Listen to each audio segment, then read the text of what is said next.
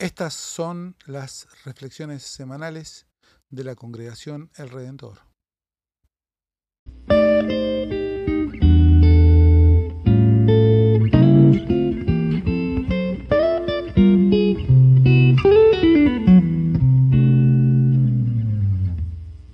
Lectura del Santo Evangelio según San Marcos.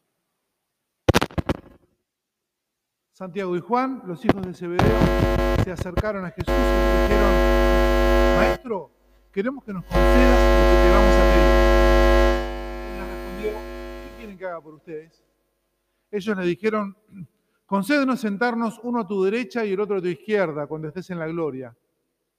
Jesús les dijo, no saben lo que piden. ¿Pueden beber el cáliz que yo beberé y recibir el bautismo que yo recibiré? Podemos, le respondieron. Entonces Jesús agregó, ustedes beberán el cáliz y recibirán el mismo bautismo que yo. En cuanto a sentarse a mi derecha o a mi izquierda, no me toca a mí concederlo, sino que esos puestos son para quienes han sido destinados. Los otros diez que habían oído a Santiago y a Juan se indignaron contra ellos.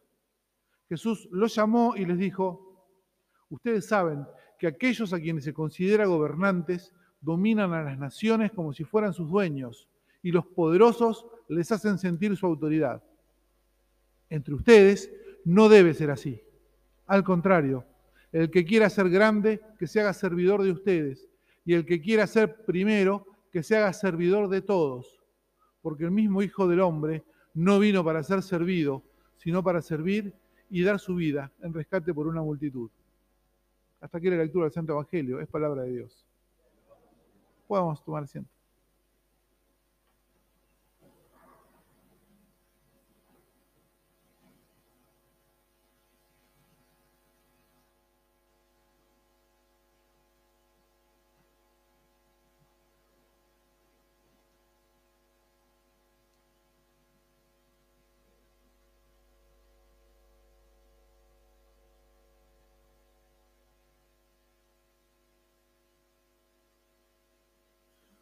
Los seres humanos tenemos una capacidad casi infinita para inventar formas de ponernos por encima de los demás.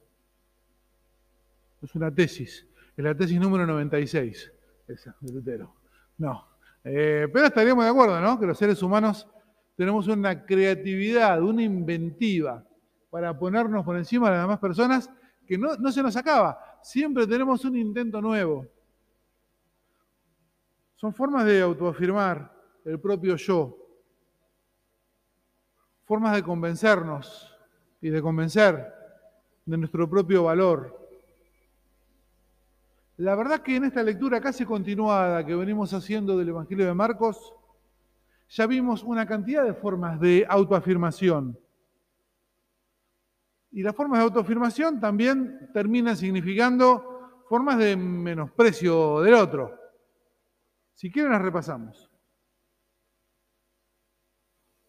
Hace unos domingos consideramos la discriminación de tipo religioso. ¿Se acuerdan? Si no se acuerdan, yo les recuerdo.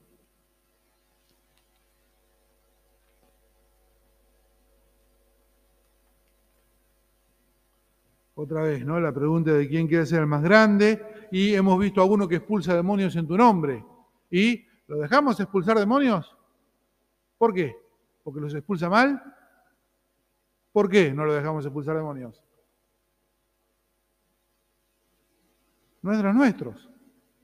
Si no es de los nuestros, no, no debe andar. ¿Quién tiene la franquicia? ¿Quién? No, claro. Claro. Si, si no pagó la franquicia, si no tiene copyright, de ninguna manera puede. ¿Sí? Una manera de discriminación. También consideramos la discriminación social y la discriminación de género. Todo ese discurso sobre el matrimonio y el divorcio. Y vieron cómo se puede cumplir la ley, pero maltratar a la gente de todos modos. Porque, claro, el varón podía repudiar a la mujer, por cualquier cosa la podía repudiar. Incluso si le había puesto mucha sal a la comida, listo, te vas. Eh, la mujer no podía repudiar al varón. Eh, pero claro, como Moisés lo había permitido, ¿no? Y el tema de Jesús y los niños dejen a los niños venir a mí, no se lo impidan. Y también la discriminación económica. El tema económico había aparecido con el joven rico. El domingo pasado fue eso. Bueno, como vemos, los discípulos estaban viendo cómo Jesús destrozaba todos los intentos de autoafirmación. Ponían uno y Jesús lo rompía. Probaban con otro y Jesús lo rompía. Probaban con un tercero, iban intentando distintas maneras de ver si podían encontrar algún modo legítimo de sentirse mejores. Y Jesús siempre que hacía con eso, los ponía frente al espejo y tenían que reconocer que era patético, que era una tontería ese intento de sentirse mejores. Por eso creían haber entendido, entonces dijeron, bueno, el maestro no quiere que discriminemos a nadie. Parece que tenemos un maestro estricto, no le gusta la discriminación, ok, somos los discípulos de él, vamos a hacerle caso. Pero entonces hacen un intento, todavía hacen un, un intento más por darle sentido a sus vidas, por darle sentido a sus vidas por ellos mismos. Que de eso se trata, ¿no? Decir, yo valgo, yo soy esto, yo soy lo otro. Es el intento de darle sentido a mi vida por mí mismo.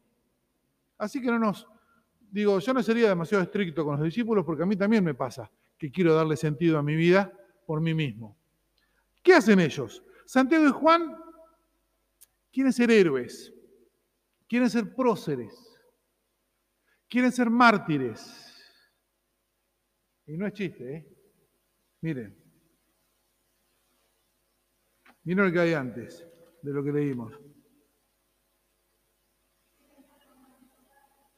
Sí, pero de una manera, pero de una manera noble, ¿eh? No todas las maneras de hacer lo más importante son ruines. No son todas, no son todas este, las maneras de hacer importante, no son todas este, autoritarias. Ahí hay un truco. No, son todas este, de poderoso las maneras de tratar de ser grandes. Hay algunas que son nobles. Eh, es tremendo.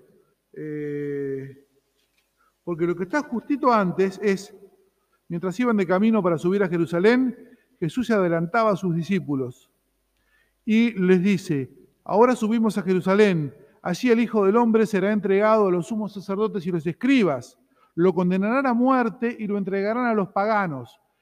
¿Sí? se burlarán de él, lo escupirán, lo azotarán, lo matarán y tres días después resucitará. A esta propuesta no están pidiendo un lugar, ¿sí? no están pidiendo una, entrada VIP para, ¿sí? no quieren entrar a la cancha a la mejor platea. Saben a dónde van, ¿sí? Santiago y Juan, y quieren ir ahí, quieren ir a un lugar terrible, quieren acompañar al maestro, incluso a ese lugar terrible. No están buscando un acomodo, ¿sí? no están buscando algo positivo para ellos una entradita de plata extra, una mejor ubicación para ver el show. No, no, están proponiéndose ellos mismos, vos vas ahí, nosotros uno a tu izquierda y otro a tu derecha. ¿sí? Quieren ser, les digo, próceres, quieren ser héroes, quieren ser mártires. Están seguros, están seguros de que ahora le encontraron la vuelta. ¿Sí? Están convencidos de que ahora sí van a poder salirse con la suya sin contradecir al maestro. Ser un héroe es una manera de autoafirmarse sin menospreciar a nadie, ¿verdad? Claro, lo que pasa es que cuando miramos, la verdad es que sin menospreciar a nadie, no todos pueden hacer cosas extraordinarias, ¿verdad? Otra vez me puse en el lugar de que yo soy más bonito, más mejor, más especial. Ahora por el lado del martirio. Pero también este anteúltimo intento de dar sentido por sí mismos a sus vidas choca con la negativa de Jesús,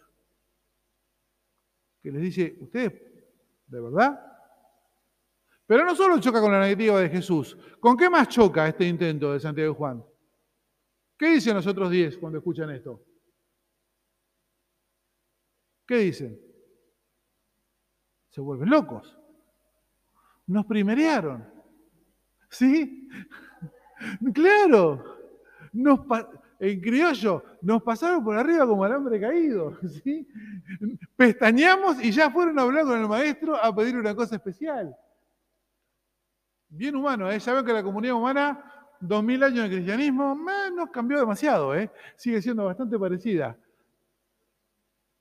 ¿Por qué? Porque los otros diez se sienten tan capaces de hacer cosas extraordinarias como Santiago y Juan. Ellos dos se creen que son capaces solamente ellos de hacer cosas extraordinarias. Nosotros también somos capaces de hacer cosas extraordinarias.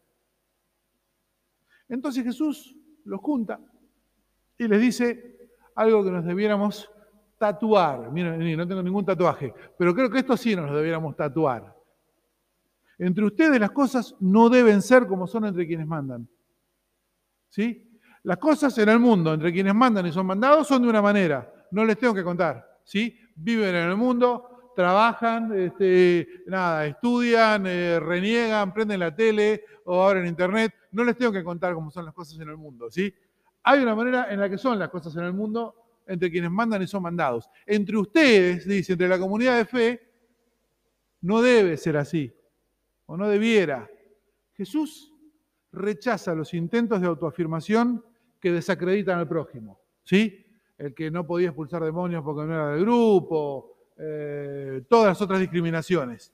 Pero también rechaza los que buscan el heroísmo, el martirio. Yo soy más bueno. Eh, pensaba, qué complicado, ¿no? Porque también la sociedad pone a las mujeres muchas veces en ese lugar, ¿no? Del heroísmo y del martirio. Pensaba mientras reflexionaba sobre este texto que justo es el Día de las Madres que también es un rol, ¿no? De abnegación, de sacrificio, de que todo por, eh, que es renoble. ¿Y quién no puede estar agradecido a semejante cosa? También a veces es un boomerang, ¿no? Y yo te di los mejores años de mi vida y entonces, ¿no? Porque, porque el ser humano es así, todos necesitamos justificarnos de alguna manera y nos justificamos, bueno, con, con la mirada del otro, de la otra, ¿no? Así que también pensaba, ¿qué cosa? Este texto que según mi mirada, por lo menos la que les comparto, nos invitaba a pensar sobre las trampas del heroísmo, de sentirse el mártir, eh, porque bueno, tampoco es una elección de las mujeres, ¿no? De alguna manera socialmente terminan colocadas ahí, terminan eh, casi metidas como en una manga, que esa es casi, para muchas, ha sido y todavía es casi la única manera de encontrar algún lugar en la vida y en el mundo. Bueno, nosotros no podemos hacer que nuestra vida valga. Malas noticias. No podemos hacer de ningún, ni siendo mártires, podemos hacer que nuestra vida valga, ni siquiera con el heroísmo. Y Cristo, el único que puede dar sentido a nuestras vidas, nos sale al encuentro.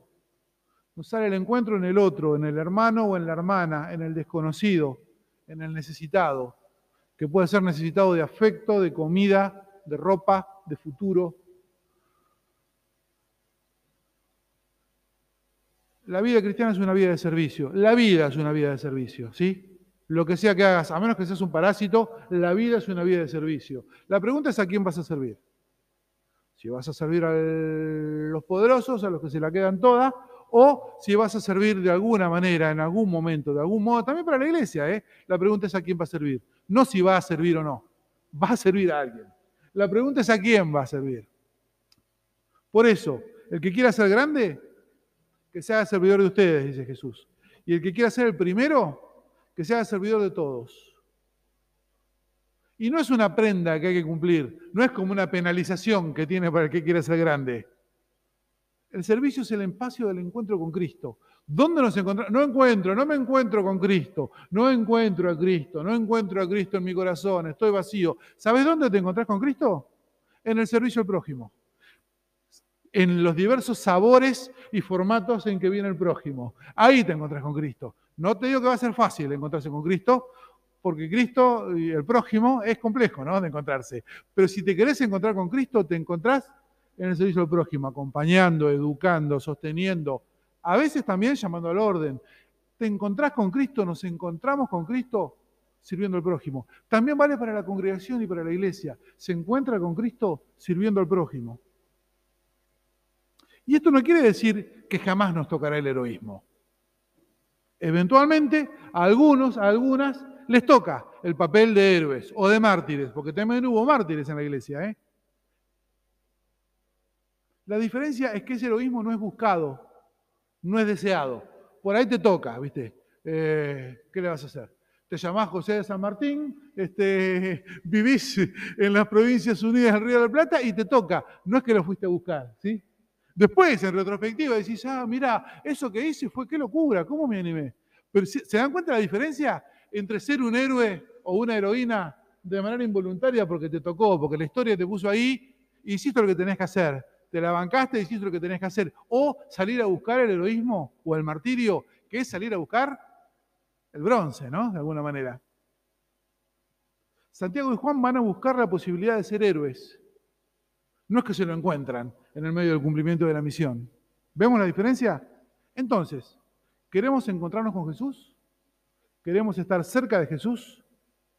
¿Queremos que sea Él y solo Él quien dé sentido y valor a nuestras vidas?